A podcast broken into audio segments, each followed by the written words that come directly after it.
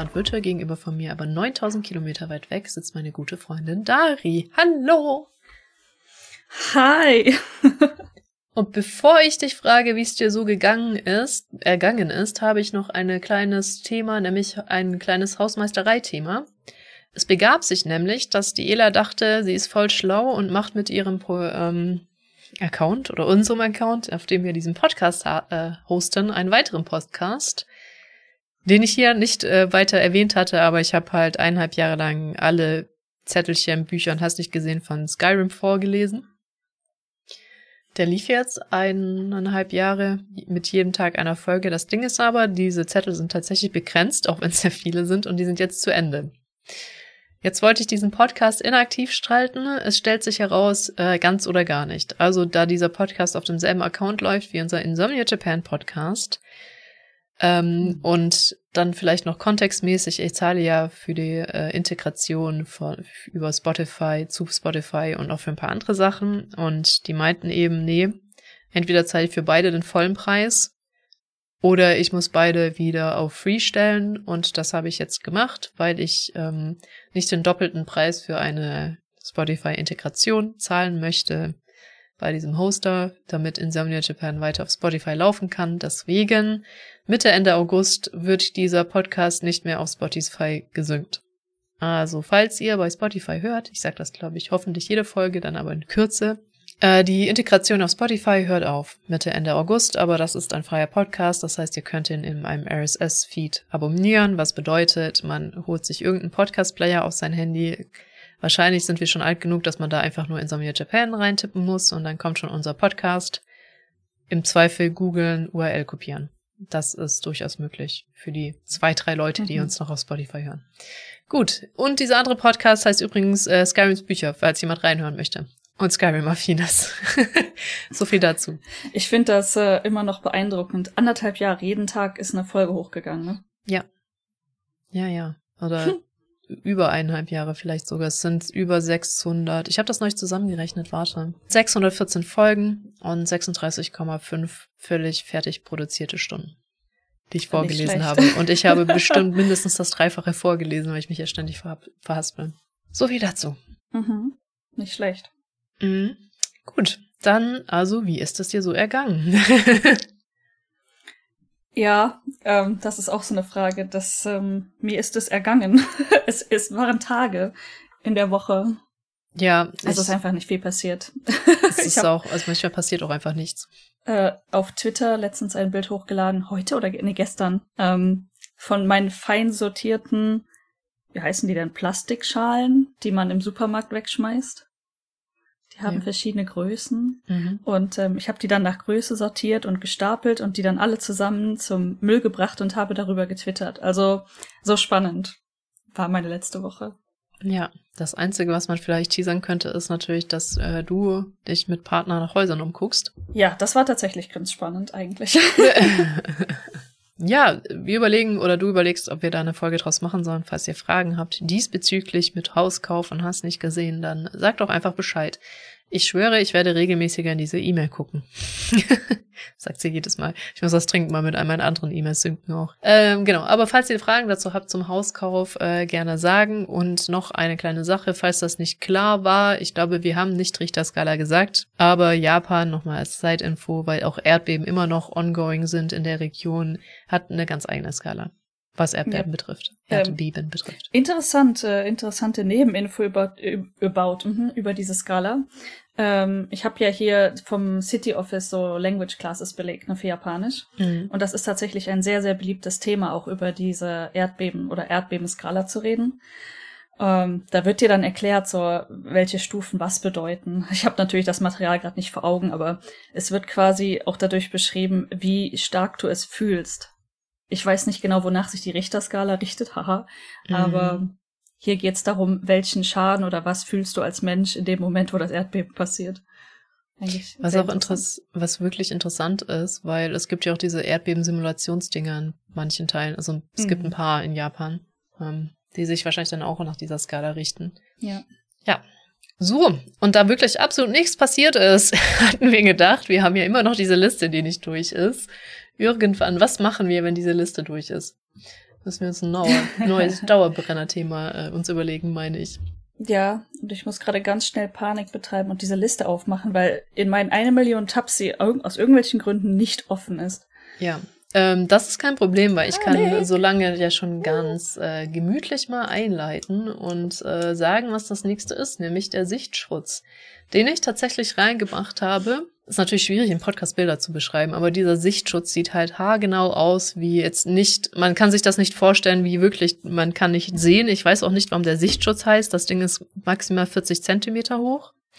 Aber ich schwöre Mir, dir. mir fällt nur gerade auf, es tut mir leid, ähm, ich glaube, für Leute, die gerade diese Folge als erstes hören, wenn wir sagen die Liste, sollten wir vielleicht sagen, was das für eine Liste ist.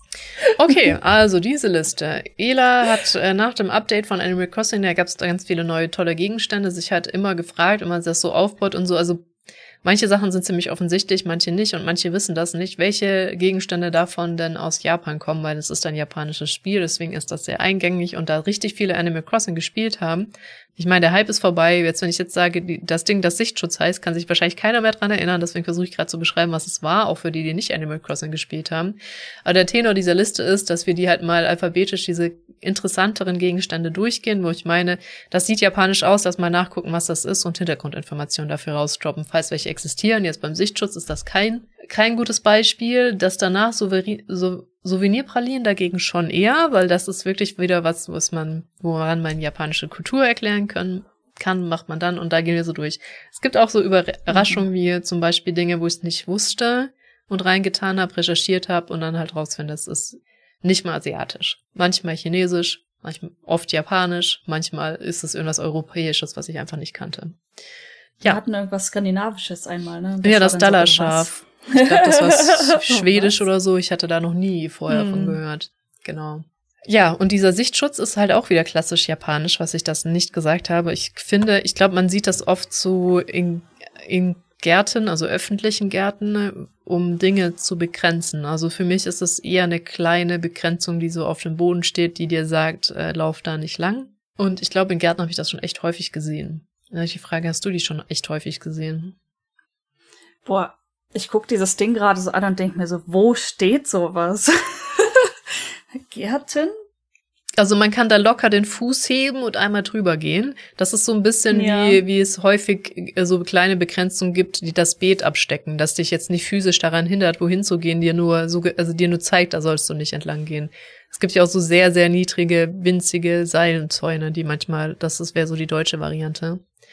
Und das Ding ist halt einfach ein Brett quasi, das mag, keine Ahnung, Mitte Oberschenkel bei Ela großen Leuten, was 1,75 ist grob. Und, und dann hat das halt manchmal noch ein Gitter daneben und das steht halt auf so kleinen Füßchen, die so ganz klein rausgeklappt sind. Und ich meine, ich habe das halt einfach schon genauso in öffentlichen Gärten gesehen. Und vielleicht aber auch an Baustellenbegrenzungen, da bin ich mir aber nicht sich so sicher. Aber halt auch wirklich nur als Hinweis, dass du da halt nicht hin sollst. Ich habe gerade überlegt, ein bisschen sieht's auch aus wie Sachen, die man irgendwie im Restaurant oder so sehen könnte als Sichtschutz.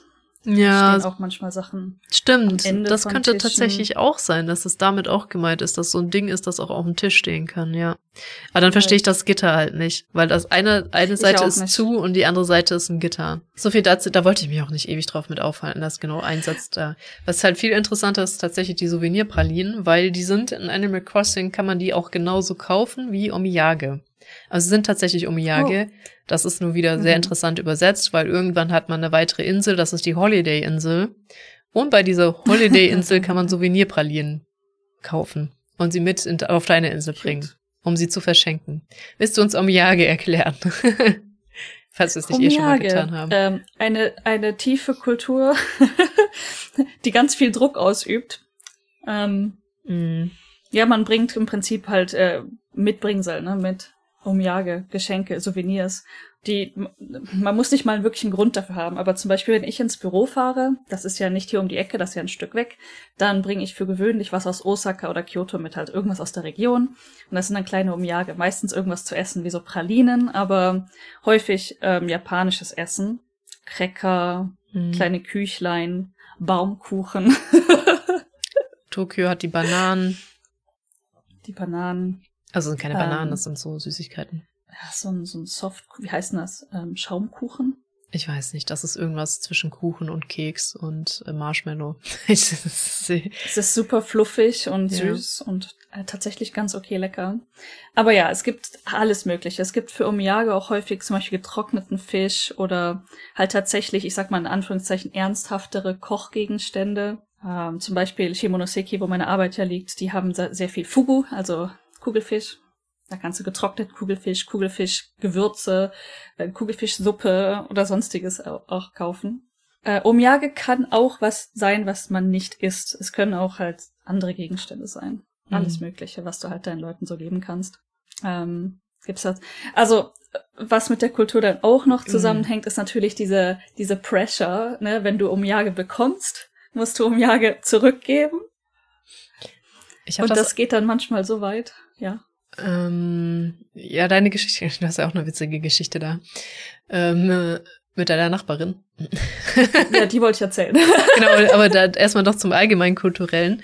Ähm, es ist aber auch, geht auch so weit, dass zum Beispiel Leute verschweigen, wenn sie bei der Arbeit sind, dass sie wirklich in Urlaub gegangen sind. Die behaupten halt, sie sind zu Hause geblieben, weil das ist nicht optional, um Jage mitzubringen für deine Kollegen. Du gibst ein Heidengeld dafür aus mit, also Japan ist natürlich fett mhm. drauf eingestellt. In jeder Stadt, hast du ja gerade beschrieben, gibt's unterschiedlich im Omiyage, je nachdem, für, wofür die Stadt steht, weil jede Stadt steht ja auch immer für irgendein Essen also üblicherweise Früchte, für jetzt ja. so Kollegen bringen halt Essen mit, so, ne? aber ja, muss nicht nur Essen mhm. sein. Und das ist schon ein gewaltiger Druck, dass du diesen, das auch wirklich, wenn die wissen, du warst in Tokio oder in sonst wo oder irgendwas, es wird erwartet, dass du das mitbringst zur Arbeit, um Jage für jeden. Ja. Und das wollte ich nur hinzufügen. Und jetzt äh, kannst du deine Geschichte erzählen. Nur, nur ganz kurz, als mich auf der Arbeit jetzt oder auch meine vorherige Arbeit, das war ja eine Uni, auch mhm. da, ich meine, Studenten haben auch nicht viel Geld, ne? Das heißt aber jedes Mal, wenn die unterwegs waren, haben die was mitgebracht. Und auf beiden Arbeiten hier, die ich hatte in Japan, gab es einen Umjagetisch, also da, wo du dir quasi ablädst. Mhm. Da ist ja. dann im Zweifelsfall immer irgendwas zu snacken. Ähm, genau, und das mit meiner Nachbarin. Also ich weiß gar nicht genau, wer angefangen hat oder wie es angefangen hat. Hab, ich habe dir die Geschichte bestimmt erzählt, mm. falls du dich erinnerst. Ich erinnere mich, ja, die ist ganz Auf jeden cute. Fall. Es kam dazu, dass wir halt um Jahre ausgetauscht haben und dann stoppte es nicht mehr, ne? Und dann, sie hat Katzen und liebt Katzen und sie weiß, dass wir Ghost haben und ähm, Hunde mögen oder Wolf, Wölfe mögen. Also es gibt ja auch häufig irgendwie so wolfartige Hunde oder Karikaturen. Mm. Ähm, und zum Beispiel hat sie mir dann einmal irgendwo einen Tee mitgebracht, da war so ein Hunde-Wolfkopf drauf. Dann habe ich ihr einen Tee mit einer Katze zurückgeschenkt aus Kyoto. Und dann hat sie mir danach Schokolade geschenkt. Dann habe ich ihr deutsche Schokolade zurückgeschenkt. Und das war im Sommer. Und ähm, ich hab sie irgendwie, ich, ich musste wirklich sie stalken quasi, weil ich konnte diese Schokolade ja nicht einfach vor ihre Haustüre legen. Mm. Die wäre einfach instant weggeschmolzen. Und ich so, okay, ich saß quasi mit Ghost zusammen am Fenster und hab diese arme Frau gestalkt. und dann so, da ist ihr Auto. Nee, nee, nee, nee, nee, schnell hinlaufen. Hier, Schokolade. Super. Ich glaube, ich weiß noch, wie es anfing. Sie hat dir, du, sie hat äh, dir Sachen geliehen für die, die deinen nicht vorhandenen Garten, genau die Sichel, weil du hattest so Du hast diesen einen Baum, der immer wieder kommt und du dir alle paar, bei diesen drei Quadratzentimetern an, an Grünfläche, die du besitzt, wächst immer wieder und regelmäßig ein Baum, den du wegmachen musst. Dieser fucking Baum. Du sitzt bei uns im Wohnzimmer, guckst aus dem Fenster, oh, wie hübsch ein Baum weht im, ein Baum weht im Wind. ja. Ich glaube, er wächst schon wieder. Ja. Ja, wird Frühling, ne? Da denkt sich, ha, es ist wieder meine Zeit. Genau. Es ist halt echt gar nicht so kalt, ne? Also es sind jetzt, jetzt acht Grad und es ist nachts, also. Okay, hier ist ja richtig kalt gerade. Also ich, ich bin tatsächlich echt mit Schnee verstront geblieben, aber hier hat's ja richtig ordentlich geschneit in vielen Regionen. Also schon krass. Es ist so warm. Ich meine, du siehst es, ich sitze hier im T-Shirt, wir haben natürlich Heizung an. Ähm, mhm. So eine Grundwärme im Haus. Aber ich dachte heute so, hm, ist ja eigentlich relativ warm wieder. Man könnte bestimmt die Heizung ausschalten. Es ist Januar. ja, krass, ne? Also das ist bei meinen Minusgraden würde mir das nicht einfallen. Ich sitze hier im richtig dicken Pulli und friere immer noch, weil ich mein Haus jetzt auch nicht auf 30 Grad hochheizen möchte. Ja. Und deshalb wächst vermutlich der Baum wieder. Und ja. ähm, dann fängt vielleicht das Omiyage-Spiel wieder an. Ihr habt es irgendwann sein lassen. Wer hat zuerst aufgegeben, du oder sie? Ich glaube, sie hat am Ende aufgehört, oder? Ich glaube, die deutsche Schokolade war das letzte. Ah, eventuell. Okay. Vielleicht war sie furchtbar. also ich mag deutsche Schokolade. welche. Aber wenn du Japan, also japanische Schokolade schmeckt schon schwer anders, finde ich, als deutsche. Ich überlege gerade ernsthaft, welche ich ihr gegeben habe. Ich glaube tatsächlich, in Anführungszeichen, ganz nice gute. Hm. Also sowas wie Oreo, Milka und also schon normal, jetzt nichts krass teures, aber halt aus Deutschland mitgebrachte vernünftige Schokolade. Also nicht Ros äh, Rosinen mit Nüssen drin oder so. Nee. Also ich liebe die. Mm. Ich selber liebe die, aber ich glaube, das ist Geschmackssache, vor allem Rosinen. Das ist tatsächlich Geschmackssache. Ja. Mein Dad steht auch voll drauf. Ja. Ähm, gut.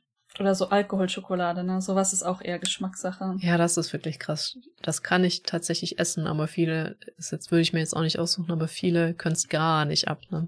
Bei uns war das irgendwie Weihnachten immer, also die eine Oma hat das immer zu Weihnachten gekauft und ab einem gewissen Alter auch mir und meinem Bruder geschenkt, ne? Natürlich mhm. nicht, als wir Kinder waren. aber irgendwie ist es mir ins Herz gewachsen, weißt du, was ich meine? So. Ja, Schnapspralinen. Würde ich es übrigens. mir kaufen? Ja, Schnapspralinen. Weiß ich nicht, aber als Geschenk esse ich sie dann auch, ne? Und finde ja. sie auch nicht schlecht. Meine Mutter hatte so eine richtig krasse Schnapspralinenphase mal, aber richtig viele finden es richtig eklig. Und dann gibt's so ganz viele Familien, die den einen Opfer suchen, die meinen, ja, ist ganz okay. Und die kriegt dann eine ganze Moscheries ab, so, ne? Meistens ist es ja Moscherie, das, das, was du kriegst. Ja, Moscherie und ähnliche. Ja, genau, aber ja. Ich find's okay. Und dann mhm. hatte ich, glaube ich, eine Familie, da musste ich dann alle Moscheries essen, weil die anderen konnten es echt nicht ertragen. ist schon witzig. Ja. Also ich würde tatsächlich lieber Rocher als Moncherie essen, aber ich habe auch eigentlich nichts gegen Moncherie. ja, ist beides bei mir so ein bisschen ausgelutscht. Ja, ist bei habe ich beides Wie mittlerweile zu viel gegessen ja, bei Omiyage. Ich wollte jetzt auch überleitend langsam. Ähm, genau, ich glaube zu Omiyage gibt's ähm, nicht so viel mehr zu sagen. Haben wir sonst noch irgendwas? Ganz viele, ganz viel Druck und Regeln. Also Omiyage Pressure mitbringen, Omiyage kaufen, Omiyage und dann auch noch es, die, die zwei anderen Dimensionen, Omiyage gekauft, zu Hause gelagert, für mal für später mitbringen, Omiyage nicht essen Pressure. Das habe ich häufig. Das steht dann bei uns auf dem Kühlschrank, weißt du, so für ähm, bringe ich in zwei Wochen mit auf die Arbeit und dann guckst du dir jeden Tag diese Kekse an und denkst, hm. Ja. Dann gibt es aber auch don't forget your Omiyage Pressure, weil wenn mhm. du dann vergisst und die sind nur haltbar, meistens so ungefähr drei Monate, dann sitzt du halt trotzdem zu Hause und isst die gerade ablaufenden Omiyage.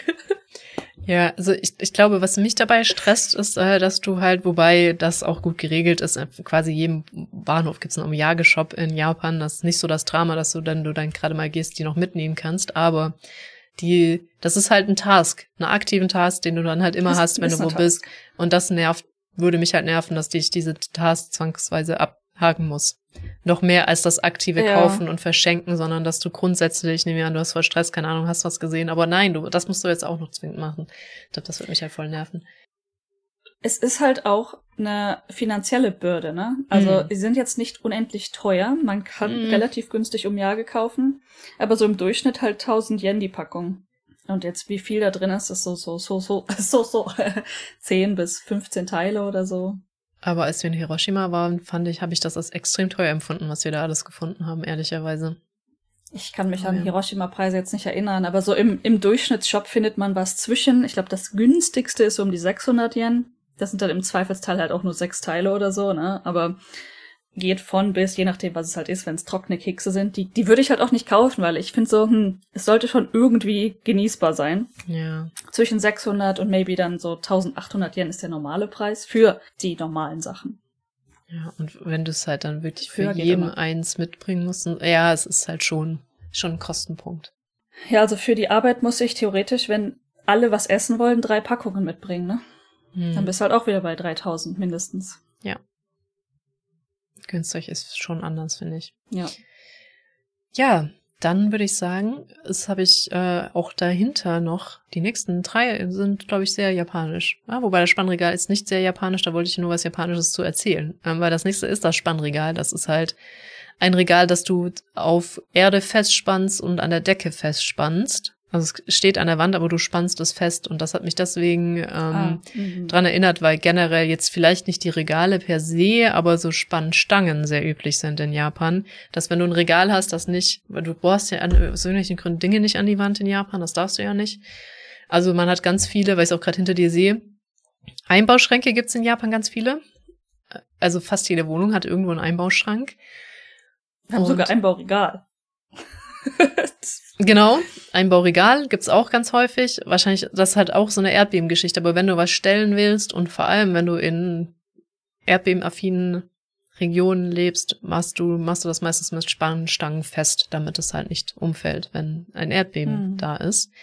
Die sind jetzt auch nicht ganz so äh, hübsch oft, aber erinnert mich halt daran. Oder wenn du halt, wo es halt voll Sinn ergibt, wenn du schon einen recht hohen Schrank hast, du hast vielleicht eine 30 Zentimeter Luft zur Decke oder nur 20 oder 10, dass du den auf jeden Fall halt festspannst, weil wenn der umkippt, ist das halt auch nicht lustig.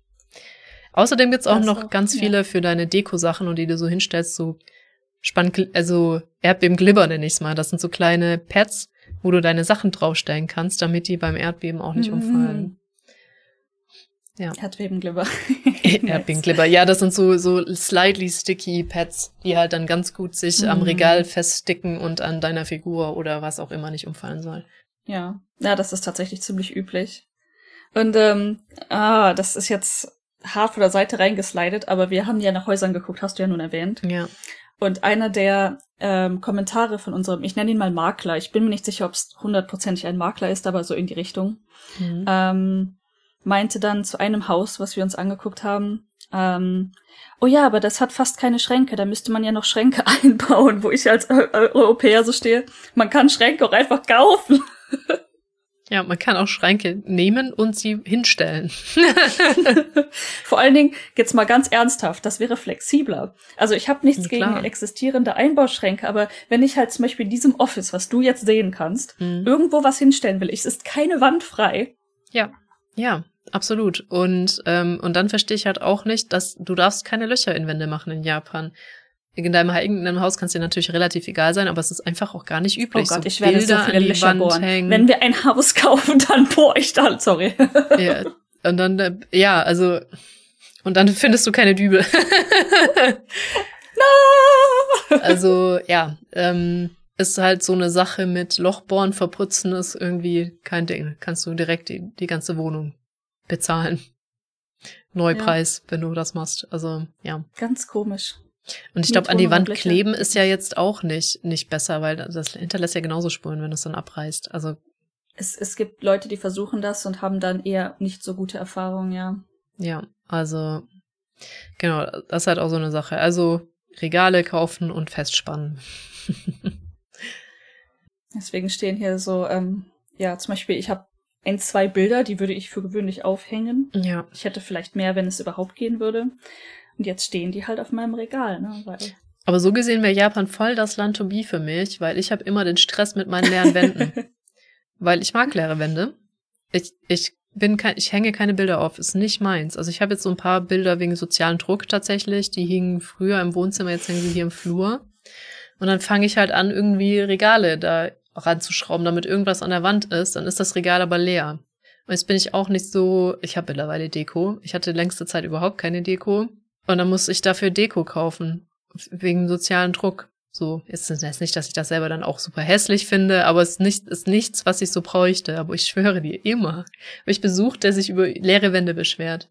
Und ich bin halt auch keine Sammlerin, ne? Ich, ich bin so, ich habe schon viel Kram, aber ich brauche, ich, ich bin keine Ausstellerin so. Also ich stelle nicht Sachen aus. Ich stelle keine Bilder aus, ich stelle keine Gegenstände aus. Das ist irgendwie so, ja.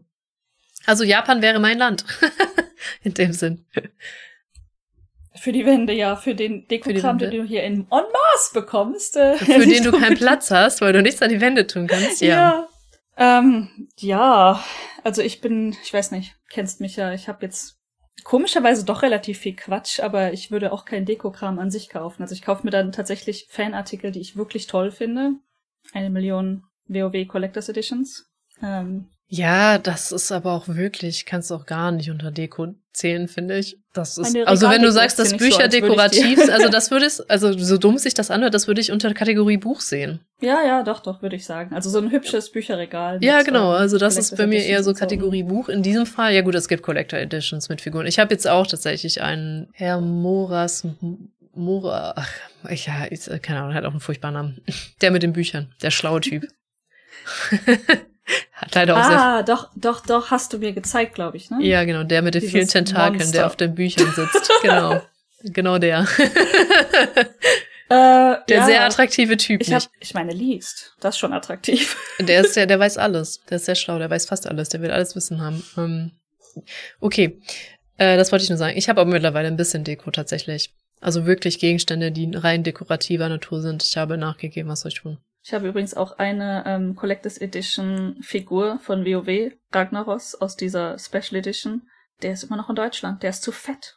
Glaube ich. Und die ganze Collectors Edition passt nicht in meinen Koffer. Ähm, und dein Corona ist ja wahrscheinlich immer noch äh, den Rest per Schiff zu schicken, nicht bezahlbar, ne? Das lohnt sich auch inzwischen gar nicht mehr. Ist nicht kaum mehr was, ne? Was sich dabei auch nicht lohnt, ist eine Spiegelnische. Ich krieg keine Überleitung hin. Das ist nämlich unser nächstes Thema. Ähm, was Sieht voll nach Onsen aus. Ja, genau, sieht voll nach Onsen aus. Also es gibt die tatsächlich sehr häufig in Onsen. Das sind so kleine Abteile. Wir kennen die vielleicht. Das ist ein Konzept, das in Deutschland immer mal wieder selten adaptiert wird, aber gar nicht so häufig vorkommt. Das ist einfach so eine kleine Booth für dich. Also du hast einfach, kannst einen Stuhl da vorstellen quasi, der ist jetzt nicht dabei auf dem Bild und dann hast du da ein kleines Brettchen, einen Spiegel davor und da sind aber Wände an den Seiten hochgezogen. Und auch hinten ist eine Wand. Ein bisschen Privacy. Für so ein bisschen Privacy, genau. Das kann man auch in Prüfungssituationen gibt es, ich glaube, das ist in Amerika eventuell so oder in manchen, ich weiß nicht, gefühlt habe ich das schon mal für Prüfungssituationen gesehen. Hm. Kann schon sein. Auch nicht zwingend in Deutschland, weil wir haben halt Klassenräume und auch nicht an der Hochschule, an der ich unterrichtet habe oder jemals äh, studiert hatte, hätte.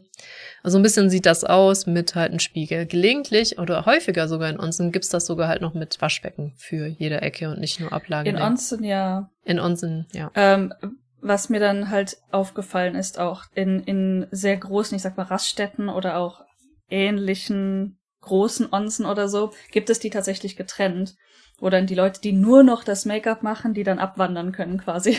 Ja, ja. Also ich, ich meine auch, dass ich schon mal beides gesehen habe, welche mit und welche ohne Waschbecken. Ja, ja.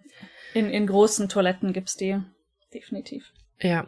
Also die, die Raststätten, ich weiß nicht, das ist wieder so ein Raststätten-Ding, aber die können in Japan verdammt groß sein. Also wirklich so 50 Klos. Ja, und aber auch halt meistens sind die so verdammt groß, dafür, dass kaum jemand Auto mhm. fährt in Japan. Also ich, ich liebe, ich liebe japanische Raststätten. Das, äh, du kriegst immer, das ist immer Getränkeautomat, da sind immer super saubere Toiletten, da sind immer ganz oft auch irgendwie ein Kombini oder irgendwas, wo du sonst auch Futter kriegst dabei. Und das ist nicht übertrieben teuer mhm. wie in Deutschland. Aber das hatten wir, glaube ich, schon genau letztes Mal, deswegen. Das, das stimmt. Also da muss man sich echt nicht sorgen und meistens gibt's auch mehr als genug Parkplätze. Außer man fährt halt genau an Neujahr, aber ansonsten ja. Ja, ich habe auch gerade überlegt, also wenn ich so drüber nachdenke, mit kaum jemand fährt Auto, allerdings sind die doch, ich habe jetzt noch nie einen, ich habe keinen deserted äh, Rastplatz in Erinnerung. Schon leere, bisschen leerere, aber nicht so eins, wo ich dachte, okay, mhm. hier flie fliegt gleich das Tumbleweed über den Rastplatz. Das nicht, nee. nee. Also also die sind auch nicht so häufig, glaube ich, dafür. Wobei in Deutschland ist auch diskutabel, ob die kleinen häufiger sind. Also es gibt schon, glaube ich, eventuell regelmäßiger wirklich diese Abfahrten, wo gar nichts ist. Diese kleinen kurzen Paralleldinger, aber schwer zu sagen. Ja, ich glaube, so einfach nur Parkplatz gibt's, also zumindest auf den Hauptstrecken in Japan eher weniger, vielleicht mehr Inaka, also Countryside. Mhm bin ich persönlich jetzt noch nicht so viel über den Weg gelaufen, aber halt, ich meine, Hauptstrecke Osaka, Tokio zum Beispiel, das sind alles riesige Raststätten, ne? Ja. Runter nach Shimonoseki aber auch. Ist halt auch tatsächlich alles Hauptautobahn, ne? Da hast du zwar die Wahl mhm. zwischen zwei bis maximal drei verschiedenen Autobahnen, aber alle in die gleiche Richtung, so.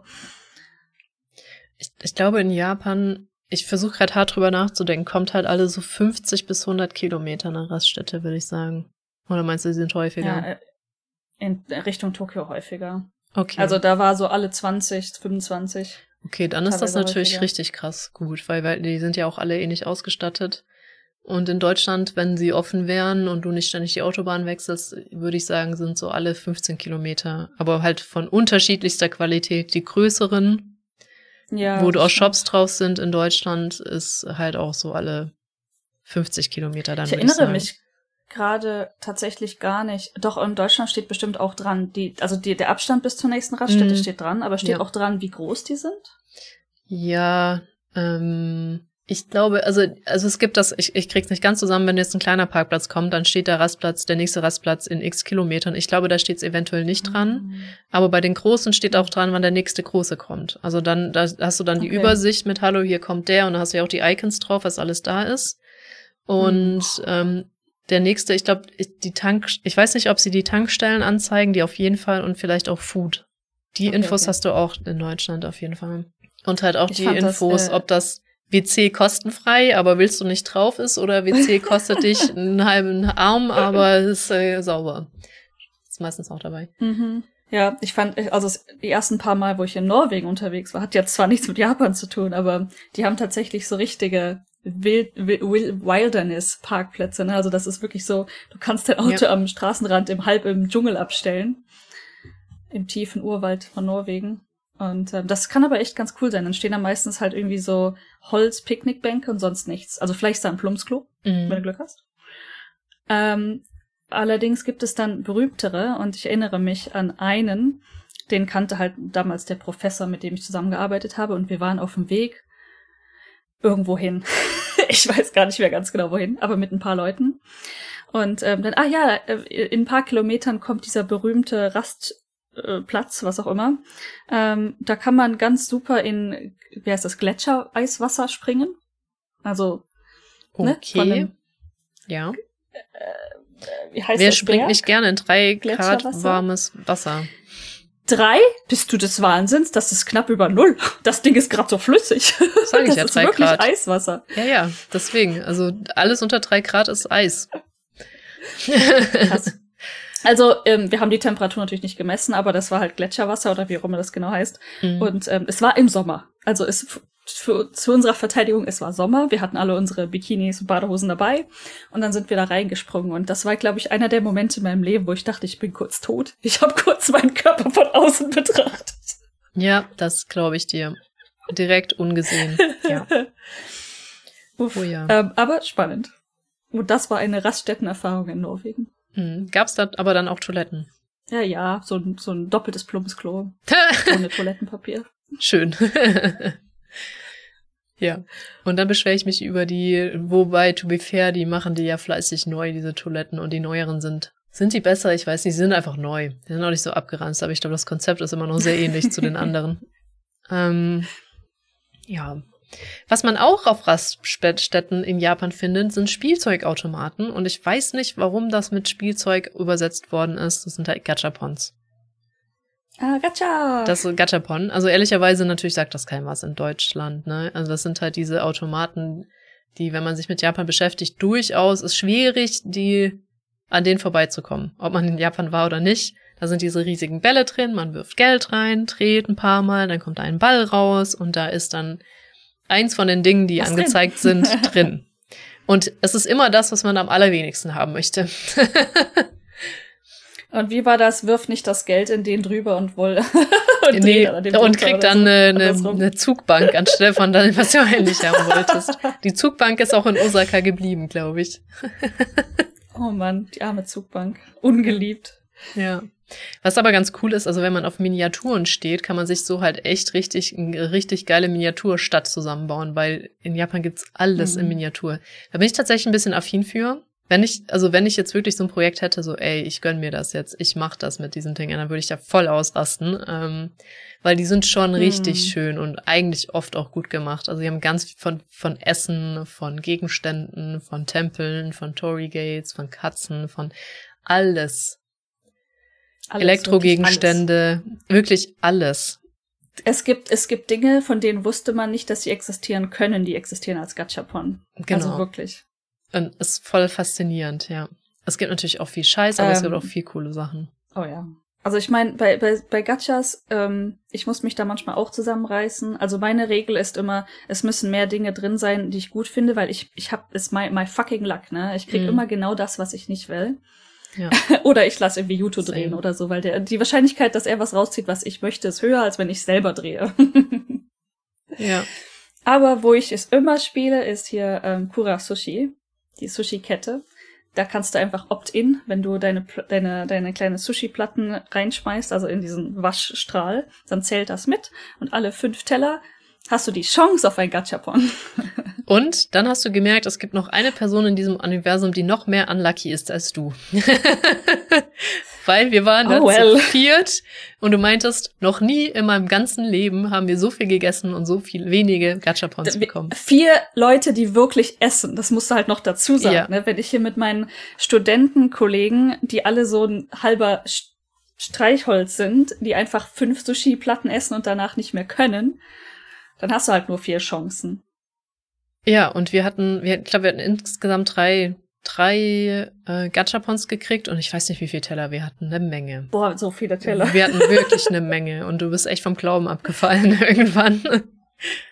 Ja, ja, weil, also nach meiner persönlichen Erfahrung, ne, ähm, äh, ungefähr alle 20 Teller, also alle vier Versuche, kriegt man ungefähr eins. Mhm. Ist so, ne, meine persönliche Statistik. Und ich weiß noch, wir haben 30 oder 40 Teller reingeworfen, bis irgendwann mal was passiert Ja, genau. Ist. Ich glaube, wir haben alle mindestens, also jeweils 15 Teller gegessen oder so, glaube ich. Ja. Ähm, und nachher noch mit Nachtisch, weil wir die Teller noch äh, genau haben wollten für noch, noch ja, eine Chance. Habt ihr genau. noch einen Teller? und dann so haben wir, glaube ich, ein Getränk ge gekauft oder so. Oh, das kommt auf den Teller, nice. nice, ja, genau, genau. Man muss immer aufpassen. Es gibt gewisse Items, ähm, die kommen nicht auf den Tellern, die man reinwerfen kann. Ja. Und manchmal ändert sich das. Oder so, okay, wir brauchen noch einen Teller, was könnte man noch kaufen? Richtig. Aber die Nachtische waren noch ziemlich geil, ehrlicherweise. Ja, ähm, so viel zu Gachapon ist wirklich was, wo selbst die Ela, die eigentlich nicht sammelt, ähm, aufpassen muss, dass sie nicht tausend Kruscht mhm. dann nachher kommt. Und ich mache das tatsächlich nur, wenn ich alle mag, aber grundsätzlich magst du ja ein paar mehr als andere so. Ja, ja, definitiv. Zum Beispiel auch, ich ah, obwohl, ein, ja. Ich glaube, das war ein äh, Totoro. Da habe ich wirklich ein, also Totoro ist ja immer cute. Und ich habe wirklich den es war so vier weich, vier denke ich, so freue ich mich, wenn ich die kriege und dann gibt's dich, da freue ich mich nicht, den habe ich gekriegt. ist immer noch Totoro, also okay und ich dachte mir so, das kann doch nicht wahr sein. ja. ja. Ich habe hier auf meinem Regal zwei Gachas stehen. Das eine ist ein Gengar, also ein Pokémon. Das mhm. ist okay. Ich weiß gar nicht, wie das passiert ist. Das hätte schlimmer sein können. Und das andere ist halt einer von diesen Shibas. Ich meine, ich glaube, je, fast jeder kennt dieses Meme von dem Shiba, der gezogen wird und dann einfach sitzen bleibt und sich dagegen stemmt, so. Mhm. Ja.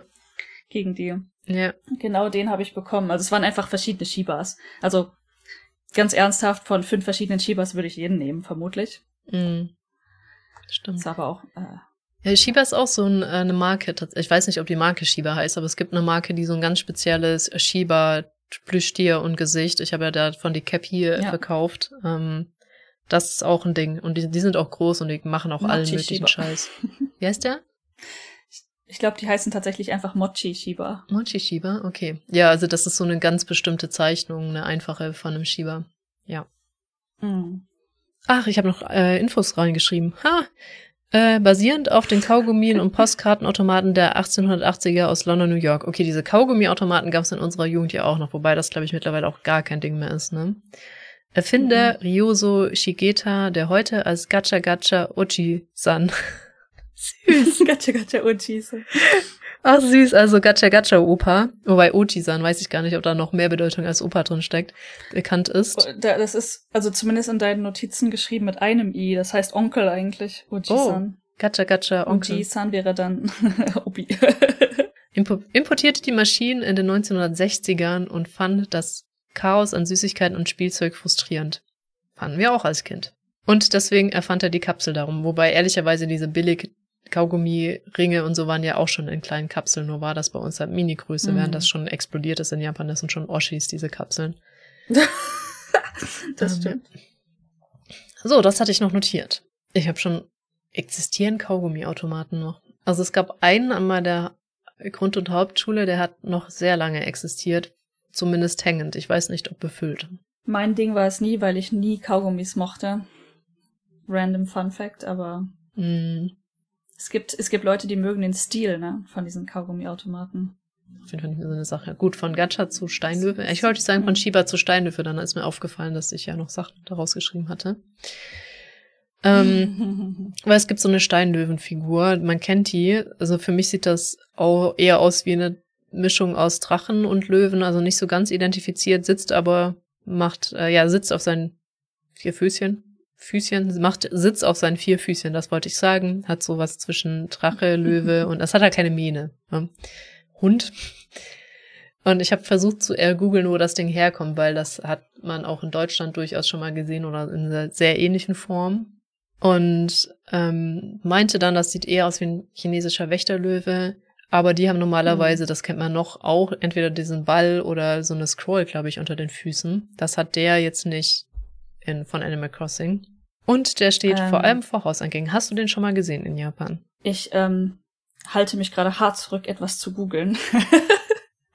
Und das sind die aus Okinawa. Ich meine, das wird nicht nur der Okinawa-Hund sein, Löwe. Erst vor vielen Hauseingängen, speziell vor den Eingängen traditioneller Gebäude, sieht man oft ein paar Wächterlöwen. Diese Wächterfiguren werden meist aus Stein, aber auch aus Eisen oder Bronze gefertigt. So Wächterlöwen-Ische-Geschichten gibt's auch gelegentlich manchmal. Ja, ist es das? Es ist das! Uhu, Ach, krass, Es ist der. Wächterlöwe.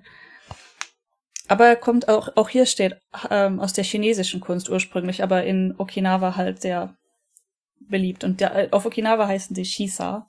Hm, Okay, und da haben, haben die viele vor der Tür? Oder nur Lehnhunde? Okay, krass. Also ne- äh, mindestens zwei, die kommen immer als Pärchen in Okinawa. Mhm. Und ähm, dann aber auch häufig noch kleine Figürchen dazu und so. Ist halt auch, das ist dann wieder ein gutes Omiyage. Ah, ja, übrigens st- hab ich, hatte ich gerade auch vorgelesen, als du gegoogelt hast. Äh, ein Paar Oh. ist es immer. Es stehen immer zwei vorm Gebäude. Hm. Genau, ja, cool. Und die haben halt nicht dieses chinesische Ding, die haben keine Bälle unter den Füßen und der andere hat immer was anderes unter den Füßen. Okay, also wenn man die betrachten möchte, muss man nach Okinawa. Weil ich, mir sind sie, glaube ich, aber ehrlicherweise habe ich auch Schwierigkeiten, diese ganzen Figuren auseinander zu dividieren und zu wissen, ist das Deko oder hat das eine Bedeutung? Also ich glaube, ich weiß nicht genau, wie tief es in Okinawa ist, aber schon fast jedes Haus hat welche. Mhm. Und ähm, ich habe auch noch gejoked, wenn wir denn jetzt ein Haus gekauft hätten oder haben, halt Zukunft, ähm, ich Mhm. will auf jeden Fall so diese Steinlöwen haben. Mm, Sind schon hübsch. die hübsch. sind leider sehr teuer. Das glaube ich. Ja, wahrscheinlich auch Steinarbeit. Also ich, Es gibt die natürlich auch in anderen äh, Materialien, aber auch die waren recht teuer. Also wenn du einen vernünftigen, relativ großen Wächterlöwen möchtest, dann ähm, fängt das halt so wahrscheinlich ab 1000 Euro ungefähr an. oh krass, dann brauchst du ja immer zwei, ne? Verstehe. Dann, wie bekommst du das von Okinawa rüber? Ich meine, gibt's bestimmt auch hier, aber oh Mann, Belastend. Pack so schwer. Übrigens belastend. Als nächstes ein Boden. Was? äh, ja, Boden. Also die, die, die Dad-Jokes oder die Überleitungen heute sind, die fliegen tief, du. Ja, das ist grundsätzlich bei mir. Nee, also das nächste ist äh, ähm, ein Sumo-Ringboden. Und gut, was soll ich sagen? Sumo ist aus Japan, das Spiel kommt aus Japan. Es ist nicht sehr überraschend, dass ein Sumo-Boden halt genauso aussieht, ein Sumo-Ringboden. Der ist mit Strohseil abgesteckt und aus gestampftem Lehm, was man, glaube ich, bei Animal Crossing nicht ganz so gut erkennen kann, meine ich. Und ja, Sumo hat jeder schon mal gehört. Ist halt ein Ringkampf. Ne? Ziel ist es, den Gegner aus dem Kreis zu befördern, der da ist. Und halt aus dem Gleichgewicht zu, be zu Ach genau, es geht auch, ihn aus dem Gleichgewicht zu bringen, so dass er nicht nur mit den Fußsohlen den Boden berührt. Also wenn er irgendwie anders aufkommt mit irgendeinem anderen Körperteil als seinen Fußsohlen, äh, hat man auch verloren. Also entweder aus dem Ring schieben oder das. Ähm, übrigens, Fun Fact, ähm, Sumo ist der Nationalsport und nicht, wie viele denken, Baseball tatsächlich. Ja, Baseball ist halt auch importiert, glaube ich. Ähm, Ja, aber ist der beliebteste Sport. ja, ja, total. Ich, Sumo ich, ist der Nationalsport. Das äh, wollte ich auch hinzufügen. Sumo ist jetzt auch gar nicht so, dass es dir ins Gesicht springt, wenn man in Japan lebt, würde ich mal sagen. Ähm, Nicht so sehr, nee. Nee, also man Schon, muss, natürlich so gibt's sehr. das und so, aber man muss das schon wollen, sag ich mal. Man muss sich schon To auskennen be fair, mit dem ganzen Kram. ähm, wenn wir hier abends Fernsehen gucken, ne, und ähm, speziell halt die, dieses äh, Yowanani Nishi, na, oh Gott, ich kann das nicht mal aussprechen. Yowanani Shini Nippon E. das ist ein Zungenbrecher. Also warum bist du nach Japan gekommen, diese Fernsehserie gucken? Kommen doch ziemlich viele wegen Sumo nach Japan. Und ähm, ich habe, glaube ich, durch diese Fernsehserie mehr über Sumo gelernt als durch den alltäglichen ne, Encounter ja. hier in Japan. Schon ganz interessant. Also ich glaube auch durch Animes oder generell, man weiß halt einfach, Sumo-Ring ist, ist irgendwie so ein Ding. Ne? Man weiß, das gehört zu Japan, das sind die Leute, die ja. recht füllig sind, keine Ahnung, ist halt anders so. Und deswegen verbindet man das, glaube ich, viel mehr in Japan, wie es in Japan halt im täglichen Leben irgendwie aktuell ist. Ist da vielleicht so eine leichte Schere von mhm. Erwartungshaltung von außen zu, wie gehypt das innen ist. Ich weiß noch, wir saßen einmal in einer, ich nenne es jetzt mal Kneipe, äh, es war tatsächlich vom Aufbau her, es war so klein wie die japanische übliche Isakaya, aber so leicht western angehaucht, weil städtisch und so. Keine Ahnung, war mhm. interessant. Ähm, obwohl städtisch. Keine Ahnung. Im Hintergrund war so ein Mini-Fernseher, so ein richtig alter, so ein richtiges Schätzchen. Und auf diesem Schätzchen von Fernseher lief Sumo im Hintergrund. Das hatte irgendwie Flair. Daran okay, erinnere ich mich. Cool. Es war wohl irgendwie tatsächlich ein ähm, wichtiges Match. Also der andere Tisch, das waren nur zwei oder drei Tische in diesem Lokal, ähm, guckte auch sehr intensiv Sumo auf diesem Mini-TV. War funny. Cute. ja, interessant. Ich weiß doch gar nicht, wie oft Sumo ausgestrahlt wird oder wie üblich das ist. Keine Ahnung. Wenn wir so abends durchseppen, ist es mir bisher noch nicht über den Weg gelaufen. Hm. Richtig viel Komisches im japanischen Fernsehen. Aber Sumo? Hm. Vielleicht seppen wir nicht weit genug. Vielleicht haben wir die Sender nicht, ich weiß es nicht. Neue Folge. Wie funktioniert japanisches Fernsehen? Welche Fernseher sind es? Kabel, Satellit? Nein. Ich glaube, das ist auch nicht so interessant. To be fair, das, ich habe mich das schon mal gefragt, weil ähm, ich habe damals einen Fernseher einer Freundin abgekauft, slash günstig bekommen, die halt Japan, nee, sie hat nicht Japan verlassen, die ist nach Tokio gezogen. Mhm. Diesen Mini-Fernseher habe ich übrigens immer noch irgendwo rumstehen, auf dem habe ich Diablo gespielt, aber ähm, mhm wir haben Jutos alten Fernseher auch mitgebracht und ähm, er hat, glaube ich, tatsächlich hier NHK bezahlt, also die, die, die an deine Haustüre kommen und klingeln. Das habe ich halt nie getan.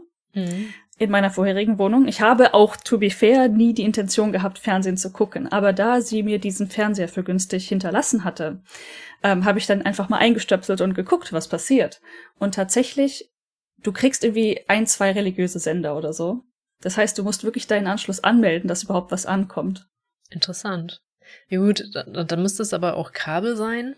Das ist natürlich die Frage, hast du einen Satellit oder eine Antenne auf dem Dach, weil sonst ist es ziemlich offensichtlich Kabel. Fragt mich mehr. Ich, ähm, ich glaube, es ist ein Kabel, aber ich könnte, hm. ich, ich kann, würde nicht meine Hand dafür in ein Feuer legen, zu sagen, wir haben definitiv keine Satellitenschüssel irgendwo an diesem Haus. Ich glaube nicht. Aber das ist auch etwas, was man nicht sieht, wenn man nicht drauf achtet, ehrlicherweise. Ich sehe die Satellitenschüsseln auch nie bei meinen Nachbarn, bis ich drauf achte. Ja. Und jetzt jetzt mal ganz ehrlich, auf der Höhe ist so viel Kabelquatsch unterwegs, wer weiß. Ja, stimmt. Ja, gut, weiß. das ist bei Japan natürlich nochmal magnifiziert, das Problem mit diesem ganzen nicht, äh, mit diesen ganzen oberirdischen Kabeln. So viel dazu. Von Sumo nach TV. Ja. ja. Das nächste ist der Tambata-Bambus. Und das. Tanabata, ja. Tanabata, Entschuldigung, Tanabata-Bambus. Willst du was darüber erzählen? Weil ich glaube, du hast ihn bestimmt schon mal gesehen, könnte ich mir vorstellen. Ja, ich bin jetzt wieder die ähm, das blühende Wissen ähm, über japanische Feiertage. Weißt du, ich, mhm. es ist faszinierend, wie schnell ich das immer verdränge. Aber Tanabata war, meine ich, das, ähm, wo du deine Wünsche an den Baum hängst. Mhm. Und das ist das, wo ja die also diese diese schnell checken, ob das das wirklich ist, wo die Sterne sich treffen. Ich meine ja. Mhm. Fluss, ja, doch, doch. Okay, also wir haben die Geschichte auch im Japanischunterricht gelesen. Hey dass da irgendwie zwei Sterne, die ineinander verliebt sind, die ein Pärchen sind und so, ähm, erwischt worden sind, dass sie sich lieben oder so. Kannst ja kurz vorlesen. Ähm, genau. Du kannst es gerne vorlesen. Äh, richtig. Was ich aber zuerst sagen wollte, dieses Tanabata ist so ein Bambusgestrüpp, nenne ich mal, mit Blättern dran, das man wohl schmückt und dann eben auch aufstellt. Die Geschichte dahinter, die gängigste Variante der Geschichte lautet, Ohi, gut Namen kann ich halt nicht, Orihime, die Tochter des Himmelsgottes, war eine fleißige Weberin. Um, ihre Abwechs um ihr Abwechslung von der Arbeit zu geben, wurde sie von ihrem Vater mit dem Rinderhirten Hikoboshi verheiratet. Sie waren so verliebt, dass beide darüber ihre Arbeit vergaßen, die Rinder wurden krank und der Himmelsgott bekam keine neuen Kleider mehr. Darüber war er so erbost, dass er Hikoboshi auf die andere Seite des großen Flusses, in Klammern die Milchstraße, verbannte. Weil sie aber vor Kummer immer noch nicht arbeiten konnten, durften sie sich einmal im Jahr treffen, an Tanabata. Wenn es an diesem Tag regnet, ist der Fluss zu breit und zu tief und kann nicht überquert werden. Am Abend vor dem 7. Juli werden Bambusbäume aufgestellt, an den Zettel mit Wünschen, an deren Zettel mit Wünschen aufgehängt werden, in der Hoffnung, dass sich diese dadurch erfüllen werden, was du schon gesagt hattest. Mhm. Ja, und äh, um das zu beschreiben, also das sind so ganz längliche Zettel und die sind meistens bunt mhm. und die Wünsche werden meistens von Kindern geschrieben. Ähm, wir haben im Japanischunterricht damals auch die auch Wünsche geschrieben und ich habe natürlich drauf geschrieben, ich möchte einen Hund. ich würde gerne einen Hund halten. Ähm, die sind einfach hübsch, die Bäume. Also schön bunt mit langen Zetteln und vielleicht anderen Schmück Schmückungen. Mm. So ein bisschen sieht das aus, als würden da Orangen auch drin hängen in, in dem vom Animal Crossing. Ja. Ja. Und dann merke ich auch die immer. Die stehen übrigens auch vor allem Supermärkten. Ah, ja. Ergibt Sinn, glaube ich. Supermärkte sind ja auch immer die, die es, glaube ich, am meisten promoten oder so. Was wollte ich jetzt dazu sagen? Äh, wie sich manche Geschichten auch immer wieder wiederholen, ist interessant, weil hier mit bei den Sternen irgendjemand verliebt ist, so klassisch und man kann sich nur einmal im Jahr treffen und so. Es ist interessant, wie viele Elemente mhm. ist völlig okay, ne? Aber wie Menschen einfach diese ganzen Pattern wieder zu neuen Geschichten immer wieder zusammensetzen und sind wieder erneut faszinierend, ist schon, schon interessant. Ja, das ist wahr. 7. Juli, ja. Aber frei hat man da wohl nicht, ne? Wenn das so ein Jetzt fragst du mich was. Feiertag ist. Ich meine, frei kriegen, weil sich zwei, Sch ja gut, wir kriegen frei, weil Baby Jesus nicht im Winter geboren ist, also. ähm, ich glaube, also im Sommer liegen ja tatsächlich ein paar Feiertage, vielleicht gibt's da was. Mhm. So auch nicht mehr zu sagen, außer dass es echt hübsch aussieht. Und das sind auch so Dinge, die man auch saisonal in Animal Crossing dann auch nur am, um Juli kaufen kann, tatsächlich. Es gibt so mhm, eventbezogene oder saisonale Sachen und das ist tatsächlich etwas, das kriegst du halt dann nur sehr saisonal ist auch sehr japanisch, ne? Ja, total. Saisonal. Ich, ich meine, da haben wir auch bestimmt schon mal drüber geredet, dass Seasons ist auch voll das Ding für Japan, um neue Produkte rauszubringen, um deine Flaschen neu zu bedrucken. Mhm. Sakura Cola, Autumn Leaf Cola, hast du nicht gesehen, neue Flavors und ja, ist jede Season neu. Speaking of, ne, die ähm, neue Collection von hier Starbucks. Mhm nicht, dass ich das jetzt unbedingt unterstützen möchte, aber ist ja sehr, sehr bekannt, äh, wurde released in Japan für Neujahr und auch in China und es ist super interessant, wie die Designs unterschiedlich sind oder worauf, also das, ähm, ja, das Japan-Design vom Neujahr ist mehr so schlicht. Mhm. Selbst für Japan ist das schon ganz komisch, weil Japan doch eher nicht unbedingt die schlicht schlichten Designs hat. Aber China hat noch mal ähm, pompöseres Design für, für Neujahr und ähm, wer ist denn die Sternkreiszeichen? Ja, krass. Was war noch mal Drache, ne? Drache ist wieder dran. Ja, Drache. Ja. Sogar meins, tatsächlich. Du bist Drache? Ich bin Drache, ja. Nice. Mhm. ich mag glitzernde Gegenstände. Ja, dann hatten wir die Tanzu-Kommode schon und würden zu diesen ganzen Tatami-Sachen noch übergehen. Wo ich, oh, leider ist das schon richtig lange her, als ich das vorbereitet habe, aber da hatte ich mich richtig reingefuchst weil Tatami offensichtlich mhm. ja nicht so einfach ist. Also Tatami ist ähm, ein Bett, das habe ich so interpretiert, dass es einfach ein, ein erhöhtes Ding und da ist dann die Tatami-Matte drauf. Das existiert durchaus. Wir waren auch schon auf einem Airbnb, wo du Tatami-Matten hattest, aber ein Teil davon war halt leicht elevated durch Holz und da schläft man dann halt üblicherweise drauf und so würde ich das interpretieren. Das ist jetzt aber eher so ein Bereich, wenn man das sieht. Und hier sieht's halt aus wie ein Bett. Aber eigentlich ist das so. Du schläfst nicht direkt auf dem Tatami. Nee, natürlich nicht. Also das ist, das sieht so ein bisschen aus, als wäre das Tatami-Ding direkt das Bett, wo du dich drauf liegst. Aber du hast ja trotzdem mm. noch mhm. dein Futon drauf. Aber es ist einfach, ich glaube, damit sind diese erhöhten Tatami-Bereiche gemeint, die üblicherweise ja. halt zum Schlafen dann da sind. Die ja, glaube ich, aber auch kaum Häuser mehr noch haben, meine ich. Kaum existieren. Es gibt halt jetzt so Zwischendinge. Du kannst tatsächlich mhm. so im äh, Nitori oder vielleicht auch im japanischen Ikea so Zwischendinge kaufen, wo das quasi ein Bettgestell, wo dann Tatami-Boden drauf ist. Gibt es definitiv. Ach krass, okay, ja, dann das geht eher in so die Richtung tatsächlich, dieses Tatami-Bett. Mhm. Und nicht so in, ich habe das im Raum fest integriert, dass es da eine Erhöhung gibt. Ja. Ich weiß jetzt nicht, worauf sie hinaus wollten, aber es gibt beides. Ne? Es gibt diese, wie du meintest, halt einfach erhöhten Tatami-Abschnitte, mhm. traditionell, I guess. Und dann ja. jetzt diese Neuinterpretation, die man, habe ich letztens noch mal gesehen im Nitori. So, hm, eigentlich warum sind nicht? die bequem. ja, warum nicht, ne? Hm, in diesem Airbnb in Hiroshima gab es auch so einen Elevated-Bereich, aber da hat man dann eher gegessen, glaube ich, weil das im Aufenthaltsraum ah, ja. dann war, in diesem sehr großen Haus. Ich ähm, erinnere mich immer noch an diese, das war vermutlich nicht Tatami, aber die Hochbetten auf diesem, in diesem armen Airbnb, was wir so richtig, oh, in Onomichi. Aber die waren so bequem. Diese Futons. in Onomichi? Da haben wir auch Futons im, in, in Ach, Betten die, geschlafen. stimmt, ja. Waren das Futons? Ich wusste es gar nicht mehr. Das waren Futons und ich, ich war so fasziniert davon, wie fucking bequem das war. Vielleicht lag es auch ein bisschen am Zustand. Nein. Ganz ehrlich, in dem Zustand ist dann extra bequem zu finden. Ich glaube, dann war es wirklich bequem. Keine Ahnung. Oh Gott, oh ich erinnere mich noch dran, die Versuche, dein Handy zum Leben zu erwecken, um Wecker zu stellen. Und es war einfach fucking tot. Vor allem, ich glaube, ich war auch tot in dem Moment. Ja, nee, ich, du warst, war du warst weg. Deswegen habe ich an einem Handy gespielt, weil ich dir den Wecker stellen wollte. Aber es ging nicht, weil das, der Akku war ja leer und ich habe es auch nicht zum Laden bekommen. Und dann, weil es ewig nicht war an einfach Drama. Äh, betrunkenen Onomichi haben wir aber, glaube ich, schon in einer früheren Podcast-Folge auf jeden Fall drüber gesprochen. So, dann äh, geht es aber um diesen Boden, ne? Und da gibt es auf Deutsch die Unterscheidung Tatami-Boden, der ist grün, Binsen-Tatami-Boden, das ist dasselbe ähm, nochmal in hell, also in so beige, hellisch, wie man es für eine Binse oder wie man es für Getreide, sage ich mal, erwarten würde. Und dann gibt's noch Tat Binsen-Tatami-Belag. Das ist in so einem Schachbrettmuster und nicht so klassische Matten. Weil diese Tatami-Boden sind natürlich, also man früher hat man ja auch, die sind ja nicht quadratisch, diese Tatami-Matten.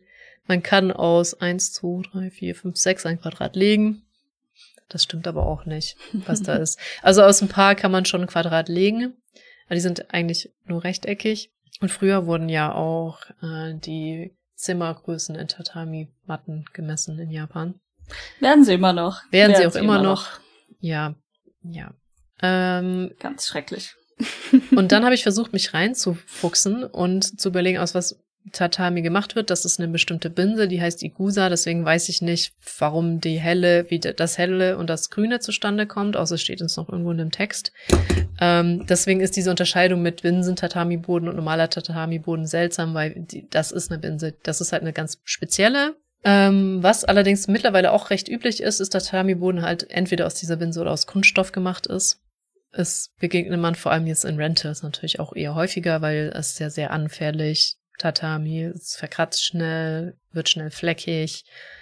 Ähm, ja, ist weit über 1000 Jahre alt, diese Kunst Tatami zu binden und das hat man halt oft gemacht, weil das die Feuchtheit in den Sommermonaten ganz gut absorbiert, die man im Raum hat.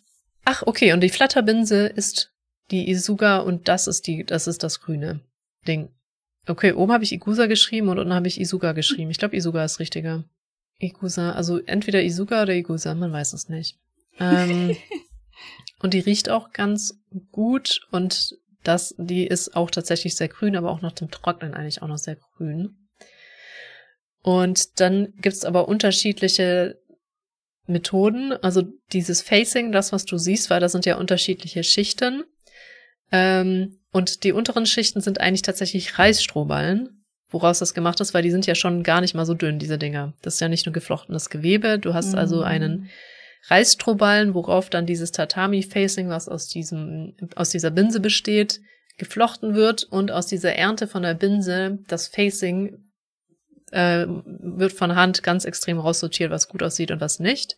Und das darf auch nur frühmorgens oder abends geerntet werden, um nicht auszutrocknen. Und diese, diese Strohballen dann werden in Wasser gebadet, auch damit sie nicht austrocknen. Und das macht man also seit der Samurai-Zeit. Und dann trocknen die 15 Stunden lang und dann nochmal zwölf Monate in Müllsäcken aufbewahrt, um damit sie ihre Farbe entwickeln. Und das Facing wird das sieht man, glaube ich, das wird gewoben dann aus, aus diesem Halben halt. Mit den schönsten Halben habe ich schon gesagt. Ähm, und genau dieses Facing insgesamt also herzustellen, dauert zwei Jahre. Und deswegen ist der Kram wohl auch so teuer. Das ist allerdings so teuer und ineffektiv, dass tatsächlich Japan kaum noch eigene Tatami-Facing oder Tatami-Mattenproduktion hat, sondern dass ganz viel aus dem Ausland importiert wird. Und jetzt ein paar wenige Bauern halt ähm, wieder das herstellen und versuchen, das wieder aufleben zu lassen, diese Handwerkskunst, die dann natürlich teurer sind, aber auch qualitativ natürlich viel hochwertiger und versuchen das alles in Japan anzubauen, weil das meiste wird mittlerweile importiert an Tatami-Matten tatsächlich. Ach, das habe ich sogar auch aufgeschrieben.